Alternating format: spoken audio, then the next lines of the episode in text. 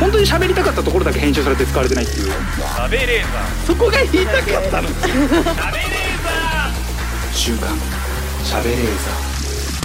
さあ始まりました。週刊しゃべレーザーメイプル超合金のカズレーザーでございます。よろしくお願いします。あのー先日東野幸治さんと旅行行ってきたんですよ。東野さんもご自ご自身のラジオでおっしゃってたんですけどあのー東野さんがやられてる「不夜城はなぜ回る」という TBS の番組であの取り上げられていたあの古民家のミニチュアを60年ぐらいずっと作ってる方がいらっしゃってなんか本当に精巧なミニチュアを人生かけてもうそれだけをなんか人生かけて作ってる方がいてちょっとその方が秩父にいらっしゃるのでちょっと見に行きたいなってことでいろいろ約束しててちょっと二人でもう東野さんが車出してくれて朝東野幸治が家に車で迎えに来たんですよ。すごいな。東野幸治だと思って。まあすっごい優しくて車の中でもなんかめっちゃ気さくなのね。東野さんですか？東野さん。なんか東野さんっていうとなんかどうしてもね人の心がないっていうイメージねが先行してるじゃない、そうですよねはい。や全然ある。ええすげえ優しいのよ。でも敬語ですよね。敬語。敬語の人は心開いてないと思ってる人でしょ、はい。い、やでもあのね言うほど敬語じゃなかった、おーいいなー。うん、意外と。へえすげなんえかすっごくなんかえ僕が出てる番組の話とかいろいろしてくれてあこんなところ見てくれてんだとか思ってて、うん。カズレーザーあれやろ心が全く動かへん VTR 見てるやろみたいなこと言われて。まあ見てますね俺もやでみたいなことをずっと言ってて。いいそううん、心が動かない仕事をずっと続けたら俺みたいになるぞっていうのをずっと言ってて。怖い中国 あでも心動かさなければ東野幸治さんになれるんだって思ったらもういいなって思って、ね、でなんかで朝7時8時ぐらいかな。7時半ぐらいもう家迎え来てくれたのよ。早くて。で、はい。10時ちょっと過ぎぐらいに秩父のそのえミニチュアアーティストの方がやってる博物館みたいな。はいとこ行って、まあ、そこ見学させてもらってその後お昼ご飯連れてってもらって本当にふらーっとロードサイドの焼肉店ここちょっと行こうかみたいなうん。ファーって入ってでやっぱ東野さんでも変装するのね。あそうなんですか。ちゃんとサングラスかけて帽子深くかぶって「おお、はい行こうか」って車降りて、うーん。あやっぱまあでも東野さんが来たらそれはびっくりするか。俺いやでもカズさんは俺大丈夫かな？俺このまんまなんだよな。カズさんカズさんだもんなどうしよっかなって思ってでも東野さん気にするんだとちょっと俺もなんかあんま行かない方がいいかなと思ってたら東野さんがまあそのお店入って「すいませんすいません。あの二人なんですけど行きますか？あ行きますか？ありがとうほな行こうか」ってもう東野幸治なのよ。ただの東野幸治の喋り方なのよ。全員が「おい東野さんじゃん」いや絶対東野幸治じゃんこの喋り方ためのサングラスと帽子なんだろう俺。いっぱい喋っちゃうんだ。めっちゃ早口で「あ行きますの二人で「あ行きますのあほな行こうほな行こう。カズレーザー行こうかカズレーザー」って言っちゃってるし。な何のためにサングラスと帽子かぶってたんだろう。もう人の心ないから人の気持ちわかんねえんだろうな、うん。なんか形上の変装しててでも優しかったですね。またちょっと連れてってほしいな、すごいな東野さんと。うん。すっげえ面白かった喋りなんかほんと社内ずっといろんな話。なんかずっと本当に喋ってたね。一回もまだえなく。連想トークみたいな感じ。すごい喋ってくれてーすごい。すげえ楽しかった。帰ってくるのめっちゃ早かったですよね。飯行きましょうね。そうそう。いや東野さんがもうお昼ぐらいでもこっち戻ってきたいみたいに言ってて。だから10えい朝7時半に出発して13時半には中野帰ってきたら早い。早い。早い早いって。なんか朝のニュース番組みたいな取材のスケジュールで早かった本当やることだけやって帰って。帰ろうかうん帰ろうかみたいな。またちょっとぜひ今度はまあ俺車運転できないからな。ちょっと、うん。今度は僕がやったのができないですけどその日でもなんかい家に中峰さんがたまたまいたからはい。中村さんちょっと今から旅行行きませんって朝言ったのよ。え何？えいいけど？どこどこ行くの？あ秩父の方行くんですよ。えあーうんいいよ。風呂入っていい？っつって。準備してて。東野さんと行くんですけど。どういうこと？何？俺 俺が行っていいの何？どうしたらいいの？みたいな。パニックってて。結局連れていかなかったんですけど。だ次は中村さんとかに運転させて。ああそうですね。東野さんには何にも説明せずに。山木とか中峰さんに運転させて。こいつは誰なんだっていう状況のまま。ちょっと旅行行きたいですね。まあまあ始めましょう。週刊しゃべれーザー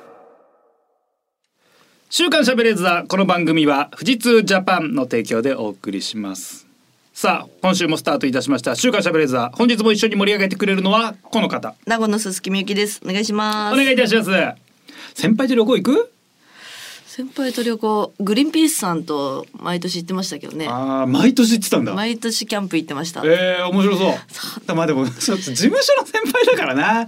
あ近いもんね。そうですね。全然上の先輩。十二十年ぐらい？えいや東野さんって何年ぐらい芸歴もうわかんないよね。三わかんない十四十年ぐらい。そんな言ってない？四十年は行ってないです十よ。五十いくつって言ったら五十五六とか言ってたかな。三十年。三十年ぐらいか。ねそうだよね。そうですね。ね多分十五年二十年ぐらいが芸歴上でも。じ三十五年六年ぐらいじゃないですか。ゃあ二十年上だねもう本当に。行かないですよ。何も話すことないですし。確かにね。まあねじゃあそれじゃあただ年齢が二十個上の人だと考えたら何も話すことはないよそれは。でもなんかそれがあるじゃん共通点が。共演したことある人。二十芸歴二十個上。こいつら10年だっけ？十二年目、まあでも二十年目ぐらいのですよね。20年上。30年ぐらい芸歴30年ぐらいの人。有田さんとでもバーベキューとかは？ああそう有田さんそうだね。結構アリジェネ後輩好きだねはい。好きだからね。出れますけど、なかなかないよね。ないです一ね。対一はやっぱちょっと構えたもんね。ですよね。なんかされんのかな？なんかなんか本当性的な要求とかされんのかな？いたずらとかされんのかなっていろいろ前日いろいろ考えちゃったのなんいたずらって。何か何かいたずらされるのかな？いやなんか本当思いろ思ったけどね。されなかった。何もなかっ楽したかったですか？楽しかった。楽しいんだ。めちゃめちゃ楽しかったね。何喋ってもなんか返してくれるから。うーん。でこっちもなんか返そうってしてるからなんかすごいうん。二人ともすごい、まあ、こっちも楽しかったし東野もまあ見た感じは楽しそうだった。まあ見た感じ楽しそうなだけで東野さんはね心が分かんないわから。かんないですよ。もしかしたら何やあいつはと思ってた可能性もあるけどね。見た感じとです。見た見た感じは楽しそう。だったすっごく楽しそうだった。お互いにそのミニチュアを見たいっていうので意気投合したってことなんですか？そうそうそう収録というか、はい。本当に精巧なミニチュアミニチュアなのよ。なんだろうな。もうか何個かもうスマホで写メとか撮ったんだけどかもう画像で撮ったら画像で見たらもう分かんないマジで。ジオラマ部分も完璧だし。なんか草とかもその言ったら細い草をね似たものを植えて再現すれば本当はいいんだけどそれだとえ例えば10分の1のサイズの家に対して草の細さが10分の1になってないから偽物だってことで実際の草を10分の1の細さに切って植えてる。すごいな。本数とか数えて本当に植えてる。って言ってたのがクモの巣が貼ってあったと。当時の写真は見たら。だから クモ捕まえてきてそこに放ってその形のクモの巣を貼るまで待つ。ぶちいかれてる、行かれてますねうん。マジでぶちいかれてるで思ったのがいやクモの巣のその巣の糸の細さは10分の1じゃなくていいんだとかいろいろ思っちゃったけど そにこはいいんだとか思ったんだけどでも本当すごいクオリティリアリティにこだわうる。ん。リアリティすごいなんかねそう色とかも実際に塗料で塗ったらまあそれっぽくは見えるけどそれだと本物にはならないとだからうん土とかを溶いてその地域の土探してきて溶いてうる気持ち悪いですね。それを六なもう何十年もずっとすいやーすごっ。ずーっと続けててそれだけのために仕事も辞めてずっとそれ作ってる稼ぎあるんですか？あのねうご家族が亡くなられてその保険金でずっとそれ作ってて。でその保険金を全部使い切ったら死のうと思ってたらしい。でもう本当首吊り用のロープを用意してたえー、えー、めちゃめちゃよ本当にすごい人だ。作り切ったわけですよね。でまだ作ってる。まだ作ってるずっと作ってるんですね。まだ作ってんのよ今なんかもういろんななんかね本当に古民家っていうか本当明治大昭和とか昭和初期から大正から昭和初期ぐらいの本当のかやぶき屋根の家とかを全国が歩き回ってうん。探して、そこに取材させてもらってそれをめっちゃ写真撮ってそれを再現するんだけどいろんなの作って今人生最高傑作に取り掛かってるらしいの。これ完成しちゃったらでも死んでしまう可能性ありますね。そう。すごい。それを言っててなんかもう今までは何かを再現することに命をかけてきた。初めて自分の中の理想の古民家を作るはあ12分の1の大きさでもう図面も全部描いて当時にもしこういうのが、えー、多分100年ぐらい前に作られたらこうなるであろうっていうのをうん。100年経って風化した状態を作ってそれを人生最後の最高傑作にしたいって。で材料を全部集めて作りに今年の頭から作り始めたらしい。うわうわー。でもそれ作ったら本当やばいじゃない。やばいですね。人生の全てをかける。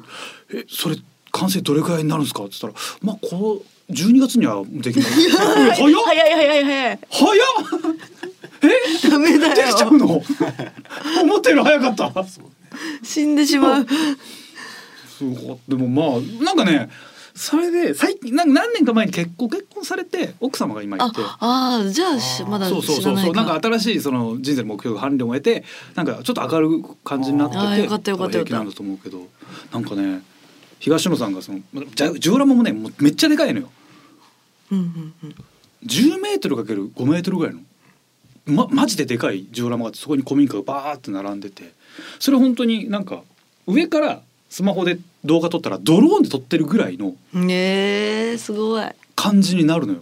でなんか、う ラジカセが置いてあってそこからその野山の音みたいのが流れはいてんのよ。うん。なんかなんだろう風の音とかあの虫の音とかが流れててそれ東野さんがそれをわーって撮ってて「うわほんまにもうドローンやん」みたいになってて「ちょっと風さん静かにして」っつってゆっくりそのドローンなんかドローンみたいな感じでふわーって民家を上から撮ってる感じにして。本当にドローンみたいな本当のドローンの撮影だ、うんもう日本にないあったかもしれない原風景だみたいな感じで二人でもう声殺して見て感動してたらそのおじさんが「ここが難しくてね」とかガンガン喋りかけてきて。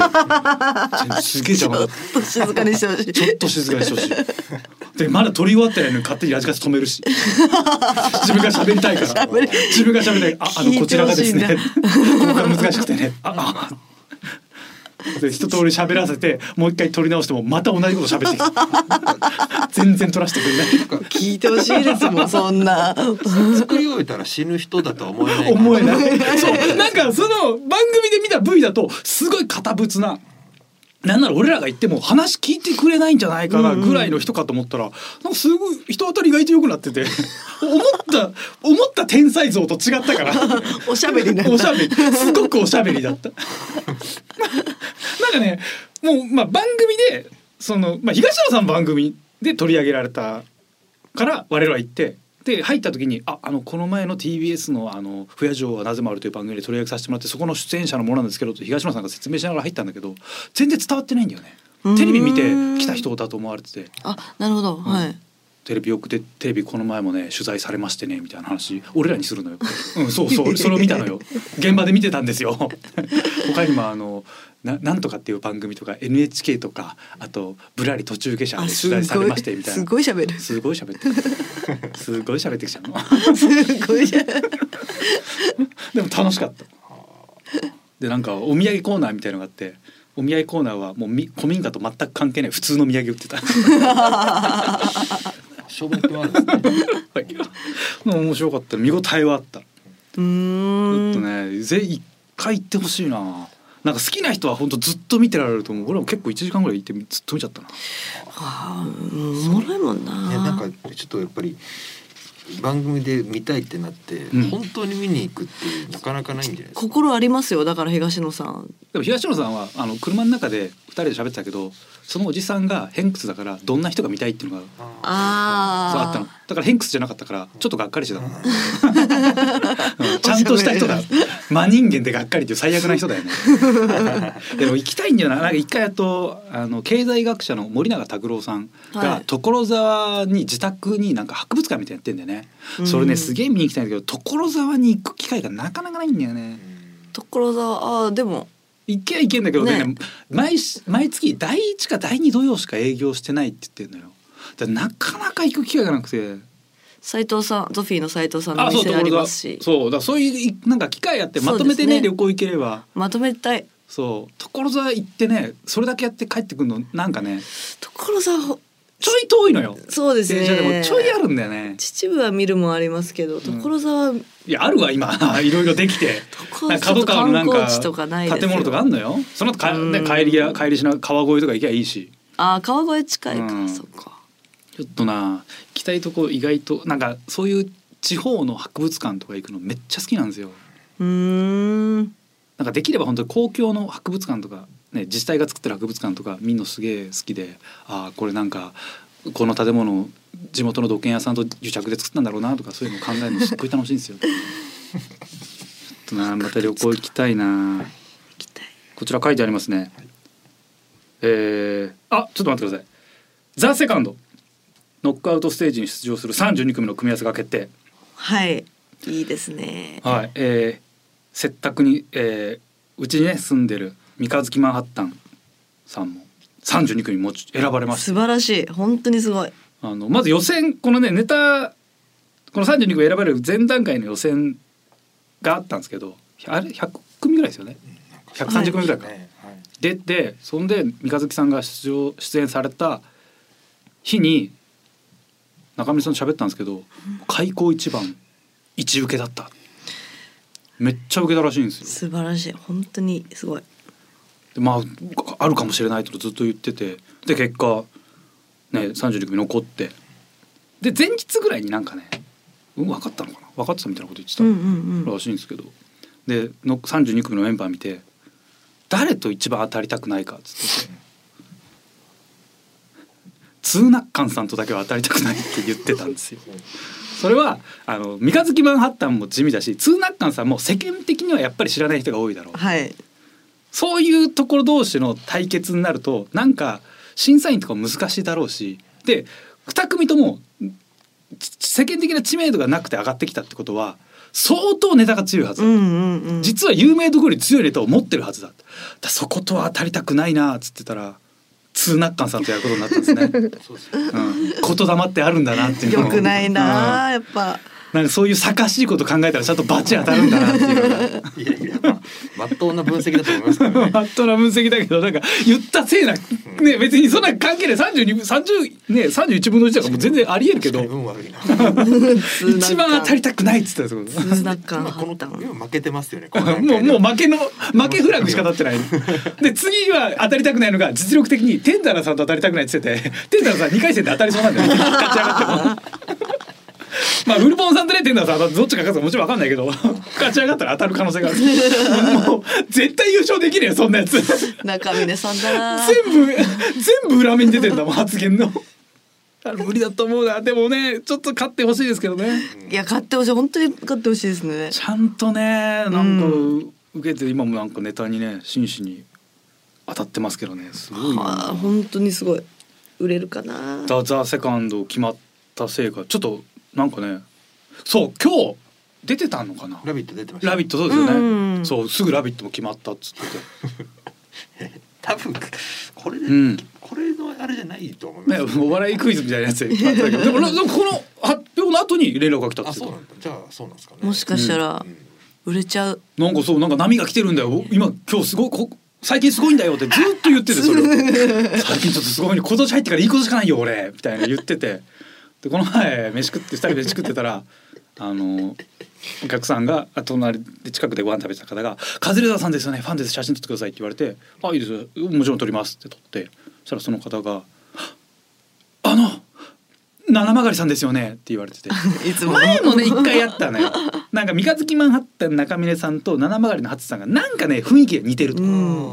でよく間違えられる。で前間違えられた時は「あ違うんです」って中身さん否定してたんだけどなんか余裕ができたのが「あ七曲です」って言ってたの。余裕。で余裕ができた。ね。嘘をつく余裕ができたのが「あ七曲です。そういうタイプのボケしない人ですけどそうそんな絶対しない、うん。プライドがあるはずだから。でも最近はもう余裕があるから「あ七曲です」そしたらその人が「ですよね。僕本当笑い好きでネタとかも YouTube で見てます」じゃあっつって写真撮らずに帰っちゃったのよ。嘘ついた上になんか。そこまで。うん。ああそうなんだ。なんか七曲さんがかわいそうだった。ね本当ですね。七曲さんと写真撮らない人がいるんだっていう。知ってるのに写真撮らない人がいるっていう事実だけ知っちゃったから、うん、七曲さかわいんにはある。そうに。なんかだから三日月さん変なこけ方すると思うね。このままいくと。では週刊しゃべれーザーこの後も最後までお付き合いください。週刊。週刊。しゃべれーザ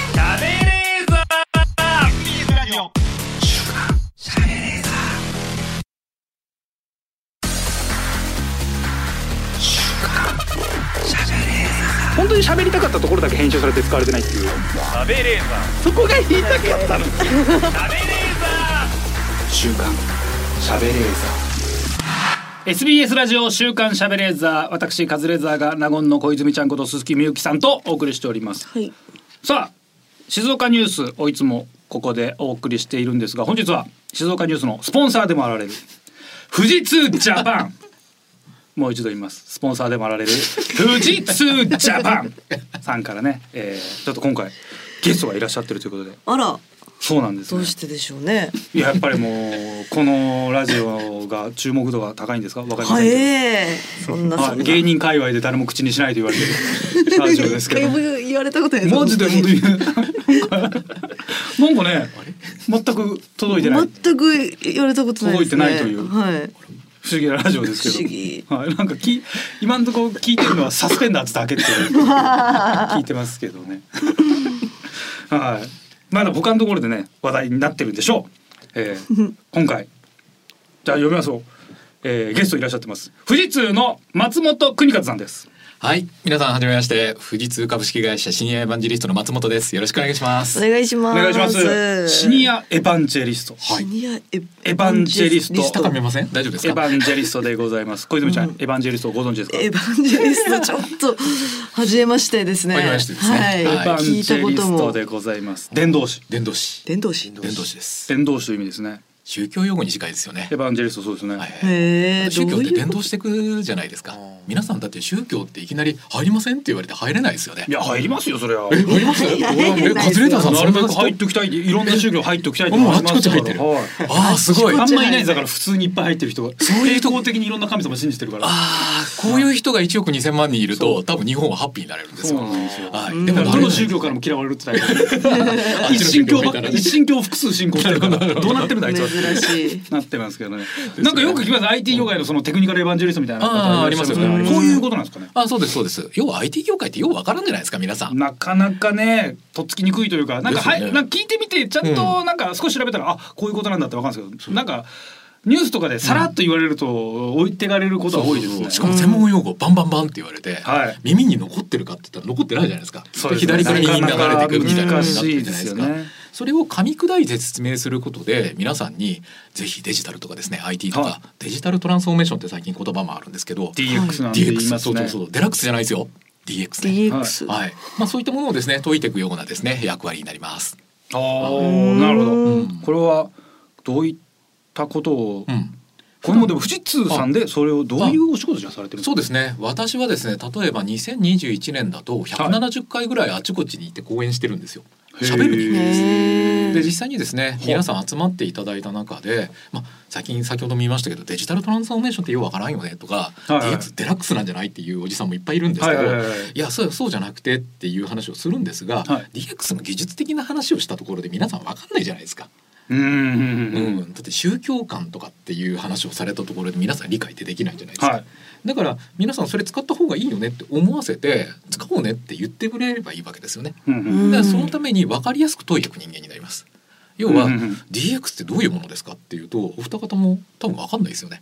まあどれが DX だ結局 IT 化っていう言葉となん。かどこが違うのか正直分かってないん。ですそうなりますよね。はいで IT と DX って実は違うん。ですよ。はい IT って手段の話なんですよ。はいだから皆さん紙使ってるやつがパソコンとかスマホで最近できるようになったじゃないですか。はいはいでもそれ使ってるのは単にあの IT の活用なんですよ。うん何も DX 起きてないんですよ。ほう DX って何かっていうと例えばお二方がうん何かやりたいことってないですかっていう際にあこんなことやりたいよねって思うじゃないですか。うんですよねそれデジタル使ったらこうできるんですよっていうのが DX なんですよ実は。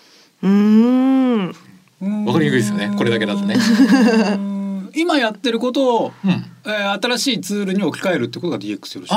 あーではなくて例えば、はい。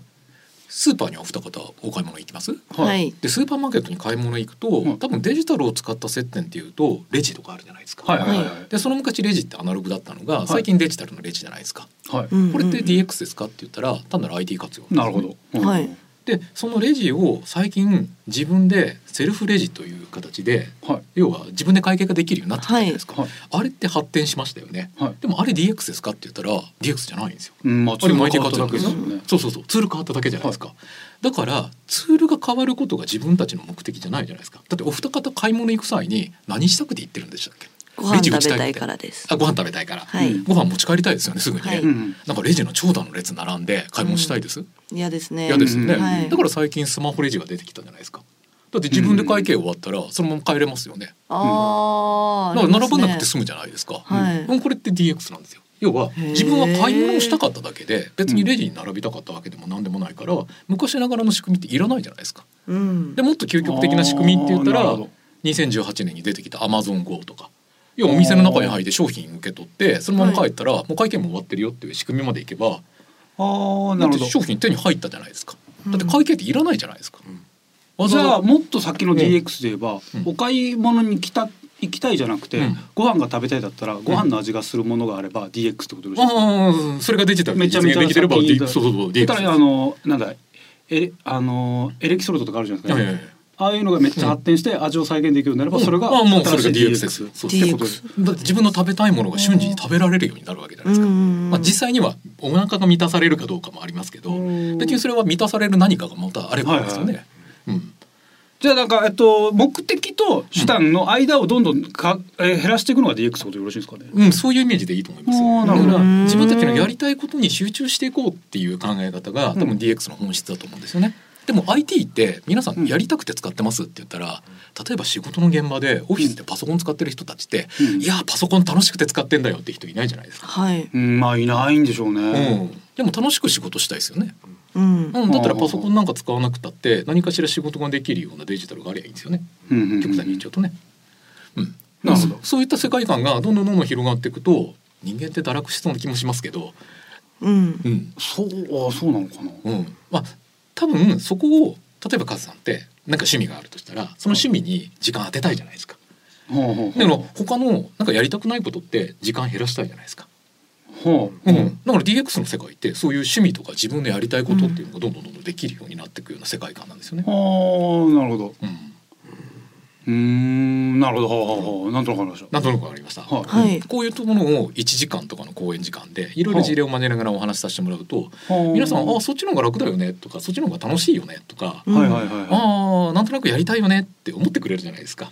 でもこの話をしないと、皆さん IT 入れましょうよ DX やりましょうよって言われて、うんなんかできますって言ったらわかんないですもんねわかんないですよね。うんうんうんうん理解できないことを理解させるとか今未来の話もあったじゃないですか、はい未来の話をイメージできるようにするためには、うんそこにつながる話をしてあげないといけないんですよ。はい。うんでないと未来って見えないんですよねないですから。でもそういったものを伝道師として、うん要は皆さんにお伝えをしてどんどんどんどんデジタル化した方が便利なんじゃないっていうふうに思思わせる人間ですね。うーん100%デジタルで解決できることなんて多分ないんですよ。はいはいはい。だから多分8割の人がとか7割の人がとか、うん。ある程度の人たちがその世界観でいいなって思えるようになれば皆さん多分ハッピーになれるんですよね。なるほど。でこういったものをどんどんどんどんやっぱり広げていかないと、日本ってどんどんどんどんデジタルで遅れてるってあちこちから言われている最中じゃないですか。でそこのところをうまくそうじゃなくてポジティブに考えて、うん。皆さんこういったことができた方がいいよねできた方がいいよねっていうことをどんどんどんどん実現できていけば広がっていくじゃないですか。うん。うん、結果的になんかねデジタル先進国みたいなところに日本がもうちょっといけるようになる可能性もあるわけですよね。あれはどうなんですか？やっぱり実証実験とかやりづらいのが大きいんですか、いろいろありますね。中国とかだと実証実験って結構ガンガンやるような街があったりするんですよ。まあもう、まあ、はいうんどいてくださいここ実証実験を落としますか？できる国じゃないですか。ねうん中国の深センとかっていうところがもう政令指定都市そのものがもう実験都市だって言って、いろんなことを実験やってるんですよね。はい、特別区いっぱい作ってますもんね。でも今例えば2年ぐらい前からはい運転手も乗ってない無人タクシーが走り回ってるんですよ。はい一般公道の中100台ほど。うんいやもう普通に乗れたりするんですね。うんでこれってアメリカだとかカリフォルニアですかね。うんあそこら辺も走ってるんですけど、はい日本ってできないんですよね。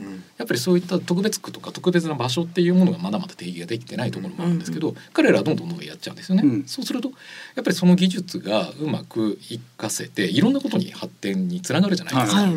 でそういったところをもっともっとやった方がいいんですがただいきなり日本もねガラッと変えるっていうわけにもいかないわけじゃないですか。うんやっぱり DX って私は小さいことからまず始めるべきかなと思っていおて。ーそうそうそう大きいことを最初から考えて例えば自動運転タクシーを東京の都内に100台走らせましょうって言ったらそれはアウトじゃないですか、はいきっとね危ない。危ない危ない。でもそれの例えば地方版みたいな例えば都市の一部分だけはいはいはい。でもうちょっとやってってそこの中でなんかうまくトヨタさんのウーブンシティああウーシティとそうそうそうそう。そうああいったものができるようになってくると、どんどんどんどんやっぱりああそこで便利なんだから他も便利にしたいよねってみんな思うじゃないですか。うん。はいはいそうそうそう。だからそれを広がっていかないと結局のところ元のところっていうのが、うん。まあ、見えないと皆さん気づきも生まれないし。ただそれをいきなりウームンシティもまだ形って今のところ作ってる最初そうですね見えないじゃないですか。だったら見えないうちは皆さん理解できないですよね。うんだから言葉で理解させる人間なんですよ。エヴァンジェリスト自体はなるほどええそうやってお話しされてはいるってことなんですね。ああうん普段はそういう話をしてますねエヴァ。ンジェリストまあね DX 以外にも例えば働き方改革とかよく言ってたじゃないですか。ああいったものを話したりとかあと SDGs とかですね。はいはいはいはい、まあそんな話もいろいろしたりしますね。ちなみにみゆきさんはは買い,、い買いに行くのが面倒くさいものとかお酒とか面倒くさいですお酒めんどくさいですね。あと電気代払うのがめんどくさい。あ払いに行くのあありますよね。はいどうどうどうなりますか？お酒ね お酒はだからもう酔っ払うアイテムがあればいいってことだよね楽しくないなでもそれは。でも何飲んでもうまアルコール分感じるなら最高なんじゃない？ああああそうですね。そうけんび茶好きだからそうけんび茶も そうそうそうこれこれ DX ですか？何のためにお酒飲んでます？っていうところとお酒飲むのどこが楽しいですか？っていうところだと思うんですよね。うんみんなと飲むのが楽しい。みんなと飲むのが楽しいですよね。はいだから飲んでるあのものというよりはみんなとワイガヤができてるっていう空間が楽しいんですよね。まあそうですね。うんで酔っ払うのが楽しいですね。ですよね。あ、はいあ酔っ払うのがっていうのも、うんみんなと、はい。これ DX 化できますか？これは例えば VR みたいなものでもいいんじゃないですか？っていう気もしますけどね。ああとと言いますあの VR って皆さんあれものすごい感覚に入り込めるんですけど使ったことあります？クエスト2とかはあクエスト2使ってますはい。あれいいですよね。要はどその場所に集まっていなくてもみんなが集まった雰囲気でちゃんと Wi-Fi ができるんですよ中で。ー会話もできるんですね。会話もできるところが距離感もつかめますから。うんあーだってあっち方向から声聞こえてるとか向こうの方から怒鳴ってるとか全部わかりますから。でそっち向けばそっちに人がいるわけですよね。うんでその人の動きがそのままトレースされてるからなんか遠くにいる人なんだけど集まれない人なんだけどでも自分の家の中に集まってるような雰囲気っていうのがまず生まれるわけですよ。はい。うん触れたりも。まあ、あの触る感触っていうのはまだないですけどですねも握手しようって言ってそこに手を伸ばして相手側もそこに手を伸ばしてくるっていうことはできるわけですから、はい。まあまあ最終的にはね感触とかいろんなものが多分生まれてくると思いますけど、今の時点だとまず集まるっていうことは実現できるじゃないですか。なるほど。ただそうですね。酔うは難しいですよね。うん。酔うはね。ううん。ん VR のあれをつけながら、うん。お酒飲みますないんだけど、うん。宅飲みしてるってことはできるあできますよできますよ。だからみんなそれぞれお酒自分に用意しておいてって、はそういったことをお話しして、うん、そういったものも話しますね。そうすると企業の中の社員さんとかうん。は分かりやすくなって、こうし会話が生まれていくってことですか？そうですよね。だからやっぱりさっきの話の通り IT って使ってて楽しいかって言われたら楽しくないじゃないですか皆さん。うんうん単純に使ってるだけなんで、はいでやってる仕事も変わらないんで、うんだったら会社の中の人たちもそれを進めようっていうふうに思わないだけじゃないですか。うんうんでも会社の中で今やってて面倒くさいなと思ってることとかなんかこれできた方がいいよねって思うことっていっぱいあるじゃないですか。ただ、うん皆さんでそれをやっていいと思ってないんですよ。だから DX とか働き方改革ってそれをやりましょうっていうことを本当は言ってるはずなんですよね。うんうんでそれやりましょうよ。で皆さん何やりたいんですか？っうん。ていう話をしてあこれやりたいなっていうふうに思ってもらうことがまず大事なんですね。なるほど。うん、でないといつまでもやれないやれないやれないいやそれはもう会社のルール上でとかっていろいろなっちゃうじゃないですか。そうすると変わらないですよね。変わらなかったらずーっと同じ IT の活用です。繰り返しちゃうんでなんか辛いな辛いな辛いな仕事つまんないなっていうことになっちゃうじゃないですか。いやそうじゃなくてもっともっと楽しい仕事のやり方しましょうよ。うん。楽しみましょうよ。ね世界も変えましょうよ。えー。うん、そうなった方が皆さんハッピーじゃないですか日本全体が。っていうことを普段お話したりして、まあ、社員さんもそういう方向でポジティブに変わっていくんですよね。うん。なるほど。そうなんですね。そうそうそうそうだから VR なんかもぜひかけてみてくださいってまあカズレーザーさんはもうクエスト2かけられてるっていう話なんで、あの体感されてますけど体感したことのない人たちから見たらあの視覚と聴覚の奪われた感覚っていうか全く違う世界観の感覚って、うん。多分あのめちゃめちゃ驚くと思いますよ。うん。やったことないですね。一番最初びっくりしますよ。絶対飲み会やった方がいいですよ。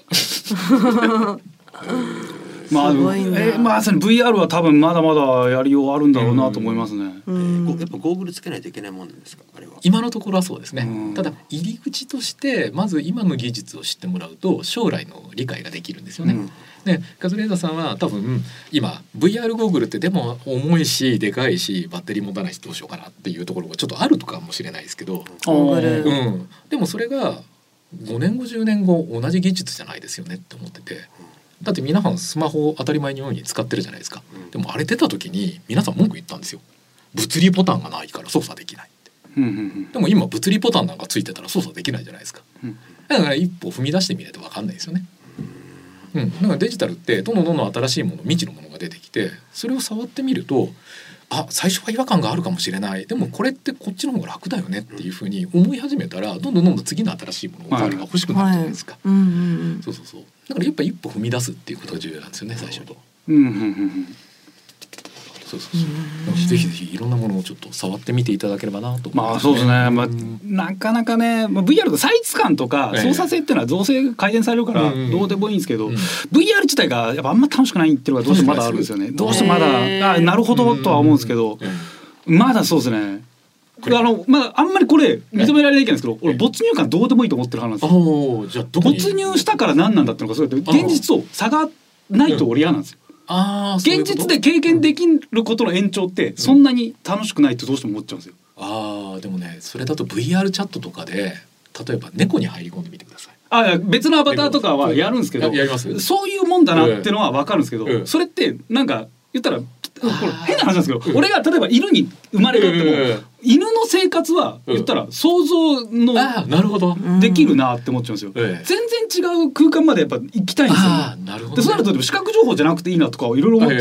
と、ええ。なんか考え頭痛くなってやめちゃうんですよ、カ ズレーザーさん本当に未来志向だ。だからそうなんですよ。本当にね。だからメタバースも結局オープンメタバースにならないとうん。これハマれねえなってどうしても思うんですよね。なるほどなるほど。いや本当にはいかなり先の未来っていうのを想像できてるからこそそれが欲しいなって思えるんですよ。もうどうせもうどうせならもう100年以内には到達できないものを見せてほしいなってやっぱ思っちゃうんですよ。はい SF とかの世界みたいな。はいあわかります。あいうのやってくれたら楽しいな。どうしてもなんか、うんなんか言ったら想像される未来をちょっと先に体感してるから楽しいんですけど、うん。もっとなんかねえかな。でももっとなんかねえかなって言ってもそれは思いつかないんですけど、ええ。なんか欲しいなって思うんですよね。うん。あでもそれを未来志向でどんどんどんどん考えていくって重要ですよね。はいだから SF なんだけどってよく言うじゃないですか、うん。でもそれって SF なんだけどって線を引いて実現できないことだってみんな言っちゃうんですよね。だからその世界観まで行こうと思う人がいないんですけど、うん。カズレーザーさんみたいにいやそうじゃないんだよとあの SF の世界観っていうのを自分は体験したいんだよっていうことをみんな思ってくれればそれをどうやったら実現できるかって考え出すじゃないですか,、はい。今の技術でできなくたって来年出てきた技術だったらできるかもし。れないしそうそうそう。でその技術っていうものはそのカズレーターさんのなんか100年後のね未来ね想像した未来をはい。実現するためのテクノロジーとして使えるんじゃないかってまた作り始める人も出てくるじゃないですか、うん。でそういったことをどんどんどんどん言ってくって重要なんだよね実うは。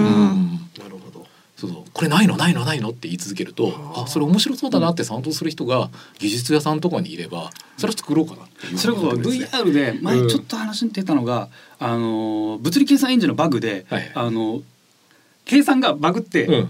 遠近感がはい逆になったはいはいはい。バグがあったんですよ、はいめちゃめちゃそれ面白そうだったんですよ、うん。なんか先には遠いものが大きくなって近いものが小さく映っちゃうバグがあって、うんそれってな絶対体験できないな、うんそれとかの方が面白い気がする。はいはいはい。うん。何なんだろうその世界っていうか、うん。ありますよね。上下が反転するメガネとかもそうじゃないですか。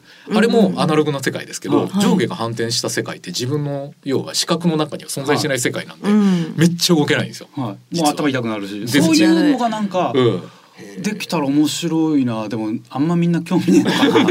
お金になんないのかなとか思っちゃうんですけど、はい。えまあそうですね。一種の錯覚みたいなものはいでどんどんどんどん感覚っていうのが変わってくる世界って、これはそういう意味だと VR もそうですしさっきのあの上下が反転するのメガネもそうなんですけど、やろうと思えばできる世界観なんだけど、うん。みんながそこを欲してるわけではないような気もするんですよね。うんでもこの体験してみるとやっぱり驚くとは思うんですね。多分そうね。だって今まで感じたことのない感覚っていうのが実際そこで味わえたわけだから人ってその感覚が味わえるとどんどんどんどん新しいことを欲しくなるじゃないですか、おかわりが。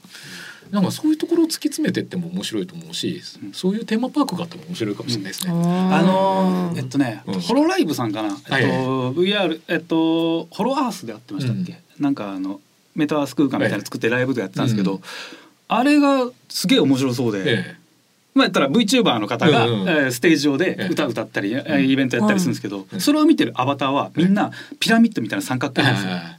個性がない。え情報がない。ただの三角形なんですよ。うん。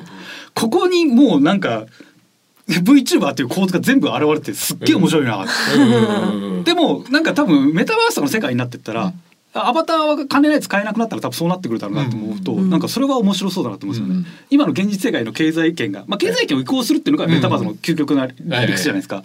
金ないやつはもう外見も作れないんだ三角の。ってなってくると、もう最終的には行き着くと行くと外見が誰にからも見えなくなって影響を与えられなくなるところまで行くんだろうなと思うんですよ。だってもう金ないんだから、うん。そうメタバース上に存在しててもしょうがないから、そんなやつは。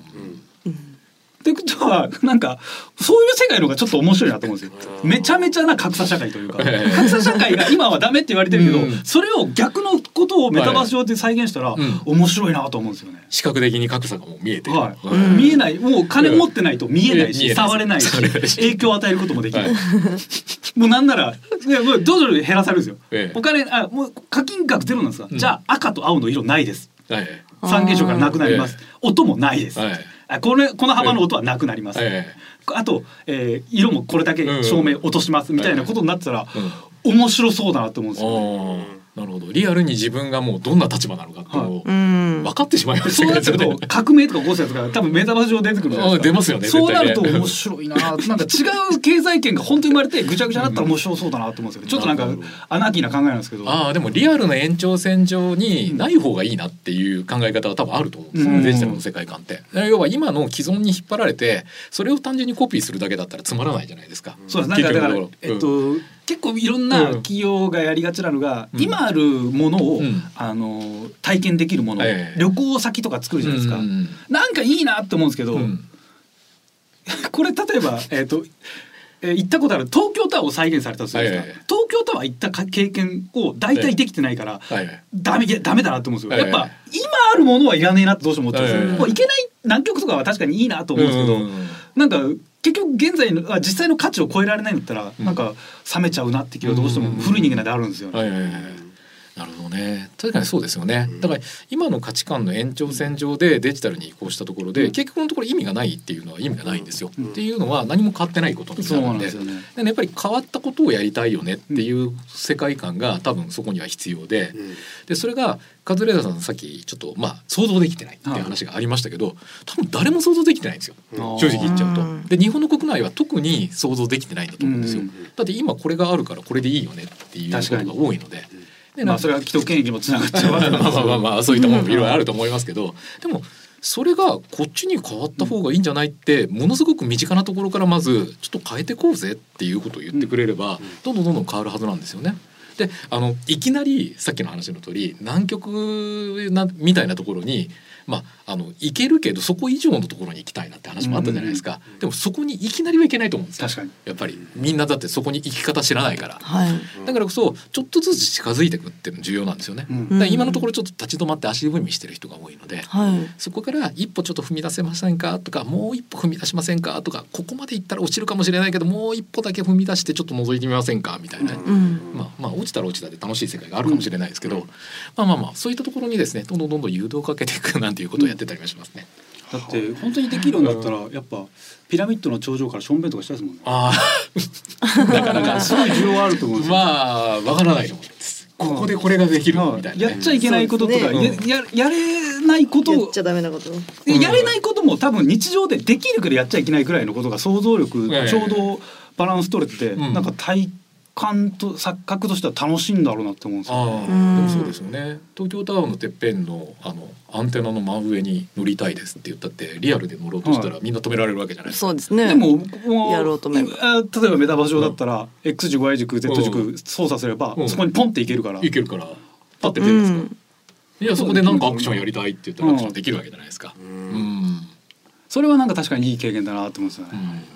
うんそうそうそう。だからやっちゃいけないよっていうことがメタの環境だとできるっていうのがあるんですよね。だから倫理観が違ってくるんですよね。うん。それって周りに迷惑かけてるわけでもないし、はい。自分の世界観だから何やってもいいよねって。だって自分の世界なんだしっていうふうになれるじゃないですか、今全然あの話飛んじゃうんですけど、はいはい。昨日かな、うん。あのせ AI が生成した画像から、あのプロンプトってあの呪文みたいなのあるじゃないですか。あの AI に今画像いっぱい作らせるじゃないですか、うんうんあれってこういう画像を作ってくださいってはいただ入れてもあんまりいい画像にならなくて、うん。ちゃんとした構文とかなんか特殊な入れ方するといい画像になるっていうのがあるんです。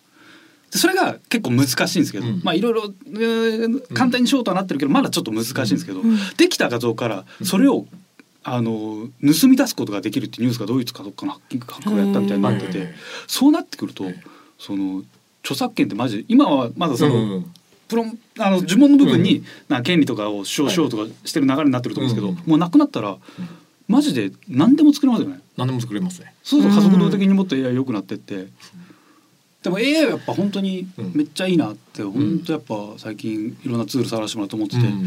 それこそ例えばこのラジオの感想を、うん。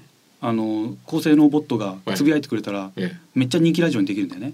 ああほあの俺らが発言を受けはい。てちゃんとそれを文章として文脈として理解してはい。文章を打ってくれる、うん。まだツイッターのボットあるけど、あれは登録された文言を返すことの延長しかできないけど、普通に文章言葉として理解して感想を今つぶやくボット、みんなあー。AI を俺らで作って、うん。あの走らせれば、めちゃめちゃこのラジオのツイートしてくれるのよ。めっちゃリアルな。うん。簡単にトレンド1位とか取れるようになるのよ。あそうなんですねスポンサーがめっちゃ良くなるから。フジスジャパンさん。もすごい喜ぶやばいなそれ。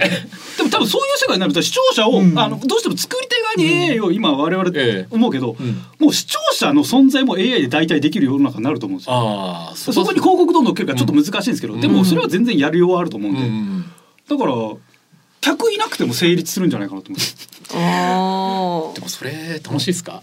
でも我々も今やっててうん。実際に声が届いてないからうん。楽しいかっつったら分かんないですよあーなるほど多分これ聞いてるはずだからっていう錯覚の前提で大抵の仕事をだから我々もカメラの前で喋ったりするけどうん本当にこの先が届いてるのかって分かんない。どうせ編集されてる可能性もあるだからそれの錯覚んある程度なんかある程度仕事もらってくるとうん。やってて楽しいが重要になってくるからうん。絶対反応があるってのが分かってればうん。なんかある程度それを需要できるのかなうん YouTube とかの再生回数も別に架空のアカウントなんかみ 基本的に消されちゃうけど 別にいっぱい作ってうん。みんなが「いいね」をうん。押される世の中になった方が楽しいんじゃねえのかなと思うんですよね。あそれでだってみんなコメント残してくれればみんな幸せだし。あコメントが残るところまではそうですね、う。んなんかあのいいねの数がこれだけ多いっていうのって、はい。今だと作り上げられるじゃないですか、はい。でデジタルってそこだけを見ちゃうと、はい。単純に数字になっちゃっただけなんで、つまんないじゃないですか、はい。正直言っちゃうと。さっきのコメントみたいなところがそう出てくるっていうのは、うん。多分自分たちとが欲してるものっはい。ていうのを用意されているからそこっていいと思うんですよね。だからデジタルの良さ、アナログの良さっていろいろあるんですけど例えばコメントは今のところアナログじゃないですか、はい。世界観として、でもそれが皆さんに対して気持ちとして伝わる、でも「いいね」の数が例えば1万増えましたって言ってもそれってなんか1万回誰かが何かしらしたんだよねぐらいの感覚しかなくなっちゃうじゃないですか,、だからこれってある意味デジタルがつまんない世界なんですよね、はい。でも AI が生成したそのコメントをもとに自分が嬉しいなと思えるかどうかですね。でもそれが判断できる。それこそなんですかね、うん。あのえー、なんていうんですかね中国人の部屋じゃねえあれなんだっけ思考実験、哲学的ゾーンじゃなくて。本当にそれが、うん。あの AI なのか人間なのか、あチューリングテストか、は分かんないければ別にいいんじゃないかなと思うんですよ。なるほどなるほど。なんかだから、うん。ツイッターもなんとかしてボット減らそうと、ええ。まあ、広ますか頑張ってるんですか、でもなんなら毎月1万ぐらい、うん。そういうあのみんなのことを好意的に評価してくれる、捨てアカウントが生成されて 毎と毎月け削られていけばみんなある程度幸せのレベルがその幸せのベーシックインカムみたいなものになるんじゃないかなって思うんですよね。あでもそれはわかります、そしたらみんな批判する人減るじゃないですか。うんいいねもらえりゃあんなマイナスな感情なくなるから、なくなりますよね。しかも。それが一番いい使い方だなって今思うんですよ。ね。ああでもそれは本人にとって嬉しいことをつぶやいてくれてるわけじゃないですか。でなんか、うん。ちょうどいい批判とか、うんなるほどね。トータルではプラマイプラスになるぐらい、なるんだけど、まうん。あちょっと批判しといてくれれば、うああそれも足しになるかなみたいな感じですよね。でもそういう世界観ってものすごくそういう意味だと今後の世界としては有効な世界だと思ってて。そう人減ってくんだからそうやった方がそう。やっといけるなと思うんですよね。うん、どんどんどんどんねあの人じゃない人がどんどんどんどんつぶやいて自分にいいねいいねって言ってくれる自分のモチベーションが上がるんだったら全然いいですよね。はい。もう V もうメタバースになったらだってもう人口より多くのうん。人いてほしいから。はいはいはい。いやそこやっぱワイワイしてほしいから、はい当然基本的には AI アバターになるんだったら、い。やっぱそれ今のうちなんか実証実験的にいろんなとこやっとけばいいなって結構思うんですよね最近。なるほどなるほど。だから AI の中に入ってカズレーザーさんが漫才やってます。でお客さんは100人いるんだけどみんなアバターですみたいな。はいでもどうそれが本当やばかどうかこっちが分かんないから、うんわかんないですねそこだけちゃんとセキュリティやってくれれば全然嬉しいなと思うんですよ。で100人がもうみんな反応返してくれますよ。それはまあまあまあまあ受けるっていう。うんまあまあちゃんと重たい客なんだぐらいだったら。ああなるほど大爆笑とかになるとちょっとやばいんじゃないかみた嘘っいな。ぽいな。嘘っぽい。一番じあとええ自分のネタも分析してるから、多分カズレーザーこのボケで一番受けてほしいんだろうなちゃんと受けてくれる。それ気持ちいいタイミングで来るってやつですね。再現できるんだろあできると思いますよそれは。うーん。やっぱりそれってでも自分の気持ちをちゃんと入れなきゃダメ。うな。あそうですね。このタイミングでこれ欲しいんだよねはいっていうことがちゃんと理解できていれば、うんどんどんどんどんそこが広がっていくんですよね。で AI で揺らぎが作られてきますから、はいい、ろんな属性の人たちがそこであのそれぞれの反応をして出すわけですよ。でも確かにその世界観だったら芸人としてはなんか芸を受けているっていう感覚が得られますから、はい。AI もだって世間の平均値からうん。多分作られてる思うん、考パターンだから、うん。多分ちゃんと滑るとか滑るし受けるとき受けるようにできるんだろうなと思うんですよね。でも若手の人を育たないかもしれない？一瞬思ったのは。若手には厳しめだから。いや厳しめのんと滑るときは滑るから。し 師匠方は金があるから緩いっか そこもやっぱり金銭で上がってくるんですね。でもでもその差が生まれればきっとあれですよね、あの鍛えられる人たちもいれば、はあの心折れる寸前でどうにかまた頑張ろうっていう確かに。もなるネタ頑張る前に AI の勉強めっちゃするでしょしますよね。これ欲しいなみたいなねさあということで富士通株式会社のエヴァンジェリスト松本邦和さんでした。はいどうもありがとうございました。今後ともよろしくお願いします、はいよろしくお願いします。お願いします。週刊。週刊。しゃべれーザ週刊しゃべれーザー。この番組は富士通ジャパンの提供でお送りしました。さあエンディングのお時間でございます。はい。今日ちゃんとしたお話。ちゃんと久々にちゃんとしたラジオでしたね、DX は初めて聞いた。い、DX のところで止まってたね。止まりましたね。じゃないですか。でそデラもそもっていうかデラックスとも思わなかった。ダウンタウンでしかできてないねダウンタウンデラックス。さあ、えー皆さんの DX 働き方改革に関するメールこちらお待ちしております、カズアットマークディジ SBS ドットコムカズアットマークディジ SBS ドットコムディジはすべてローマ字で D I G I S B S です。リスナーの皆様ありがとうございましたお相手は私カズレーザーと名古屋鈴木みゆきでした。また来週お願いします